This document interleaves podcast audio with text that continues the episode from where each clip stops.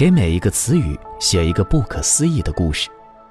纳物词典由 Mr. Now 不停的书写，然后擦掉。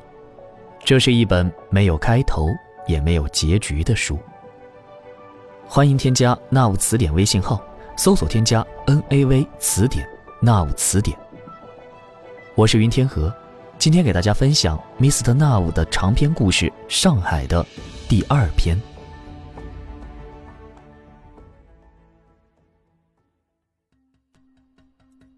柳叶的一位祖先，制定了上海年时代的历法。在年时代刚刚开始的时候，上海没有历法，有人喜欢用月圆周期来计算日子，有人按照自己洗澡的频次来确定时间，还有人根据飞鸟的密集度来安排生活的进度。每一种理论都有自己的逻辑，但是。不统一造成了巨大的混乱。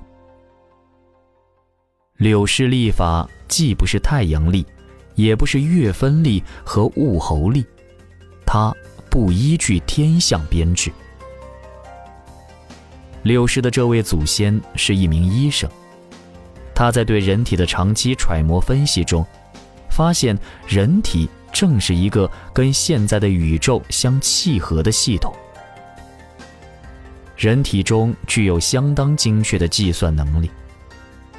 柳氏祖先根据人体中画了一张图，确定上海的历法框架是：上海年、上海月、上海周、上海日、上海时、上海分、上海秒。一个上海年大约相当于十年前太阳历和月分历一年的八千七百六十分之一。柳氏历法开始时只在小范围内试行，慢慢大家觉得这一套标准比较简单，虽然有漏洞无数，但只要获得了统一，它也就成了标准。这是一套相当混乱的历法，但是，现在上海已经没有人关心历法，也不关心时间。白茶离开实验室的时候已经是晚上，越过树梢，可以看到金星正在月亮的后面紧紧追随，而月亮慢慢的踱着步子，就像一个成熟而自信的男人牵着一个十七岁少女的手。白茶站在树下，看着金星隐隐泛起一片粉红色，他觉得全身热血沸腾。啊，对不起！一个人撞到了白茶身上，白茶怀里抱着的书掉在地上，对方身上一股蓝色的香味冲入白茶的鼻孔，而那个身体就像一团软绵绵的春风飘过。撞到白茶的人没有停下来，道歉后一路小跑就走了。是一个女人，那种香味是白茶非常熟悉的。她是谁？等白茶捡起掉在地上的书，她已经消失了。金星被一片云遮住，只剩下月亮在天空中，有些孤单。白茶呆呆地站了一会儿，决定去找个地方坐一会儿。丁香马路全长四百九十七米，有九个酒吧。白茶经常去的一家，老板是个女孩子，短发，笑容满面，穿的裙子很美。老板娘递给白茶一个蓝色的杯子，倒上一杯威士忌。虽然名字叫威士忌。但这种酒既不是大麦，也不是玉米酿造的，它是取自上海郊外的一种浆果基因，通过超级发酵蒸馏而成，酒精度五十二。白茶端起杯子一饮而尽，一股火辣辣的感觉穿透他的喉咙，进入到胃里，酒精在血管里迅速爆炸，形成一团火焰，传遍全身。白茶的脸红起来，眼神有些飘渺。他盯着老板娘，就像看一朵艳丽的花。她的发丝每一根都在颤动，她粉红的皮肤像一种叫做苹果的水果，而她的眼睛无比遥远，像在八千七百六十的平方年之外。你是谁？白茶问他。酒吧里的音乐的声音淹没了白茶的话，就像一颗小石头丢进了黄浦江里。酒吧里其他的人都成了影子，在音乐里相互撞击，变成碎片，然后迅速聚合，无法觉察。老板娘给白茶又倒了一杯酒，酒在蓝色的杯子里像海洋一样宽广而深远。他握着杯子，晃动着酒液，杯子里狂风大作。白茶趴在酒吧的桌子上睡着了。柳叶在燃天天的耳边说：“我知道你的脚踝上有一朵莲花胎记。这个胎记是蓝色的，它在燃天天的完美无瑕的皮肤上是唯一的一个瑕疵，但是太美了。在燃天天的花园里没有莲花。”或者说，在上海的年时代，没有人见过莲花，没有人见过燃天天脚踝上这朵莲花，而且上海也没有人认识莲花。莲花这个词在上海是不存在的。柳叶的声音很低很低，像是晴夜里一线白云飘过月亮的面前。然天天听来却如惊雷。柳叶是什么人？他为什么知道“莲花”这个词和这种花，并且知道然天天的脚踝上有一朵莲花？冉天天在聚会上再也没有说话，他坐了一会儿，说身体不舒服，辞行出来。天上的月亮和金星手拉手慢慢踱步。他觉得自己就是金星的一个影子。柳叶的话冲击着他，冉天天不断推演关于柳叶的一切可能性，但是每一种可能性都不成立。柳叶太年轻了，她只是一个单纯的女孩，她没有超过年时代的元素气味，她只是年时代里一个普通人。她会恋爱、结婚、生子，然后老去。柳叶的眼睛里没有深度。冉天天一头撞在一个男人的身上。啊，起。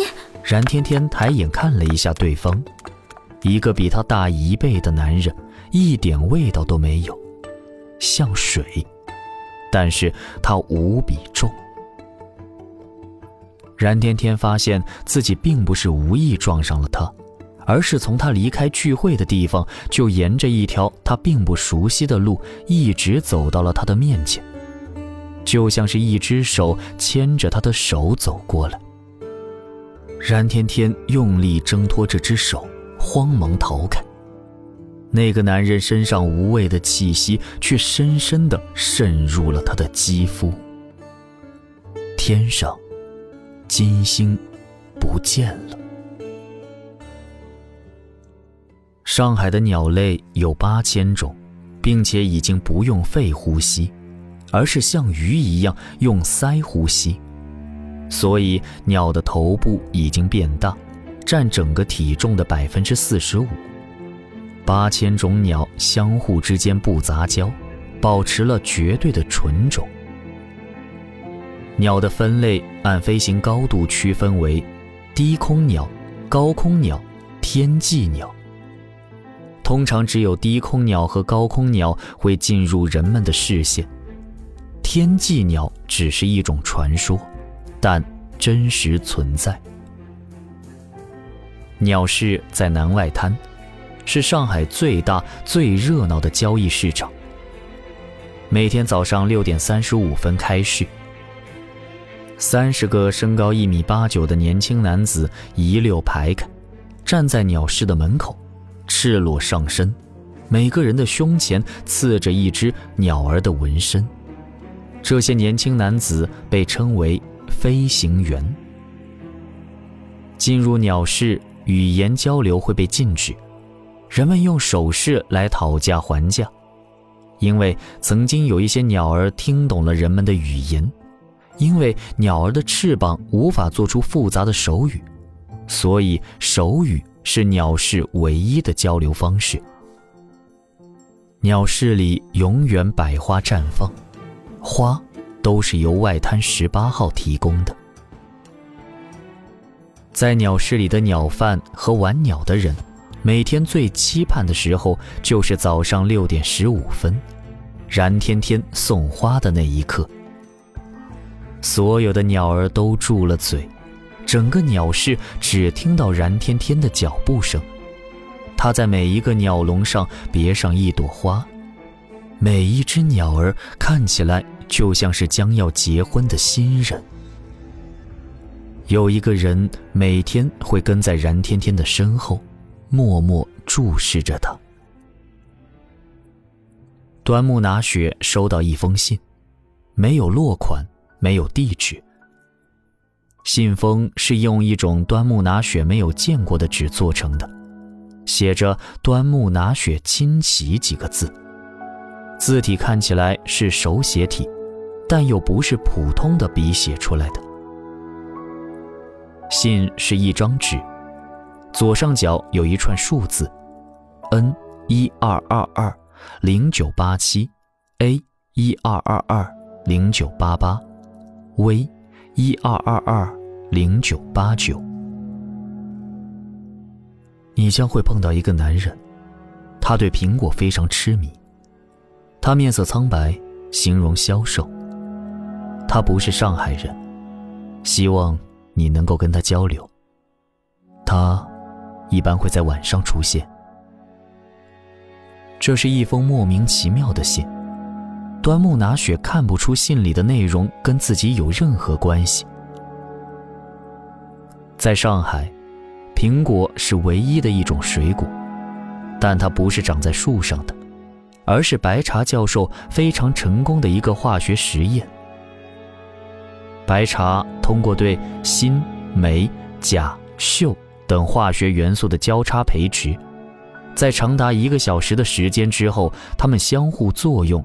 慢慢形成一个胚胎种子，然后在温室中无限自我繁殖，最后形成一个个非常均匀的苹果。苹果成为上海最为常见的食品。如果有人会非常痴迷苹果，是不是暗示他会跟白茶有什么关系呢？端木拿雪想把信给白茶看，但临时改变了主意。他知道白茶在无基因项目之外正在进行一项秘密实验，也许跟苹果有关。那么这封信似乎是一封告密信。端木拿雪不想惊动白茶。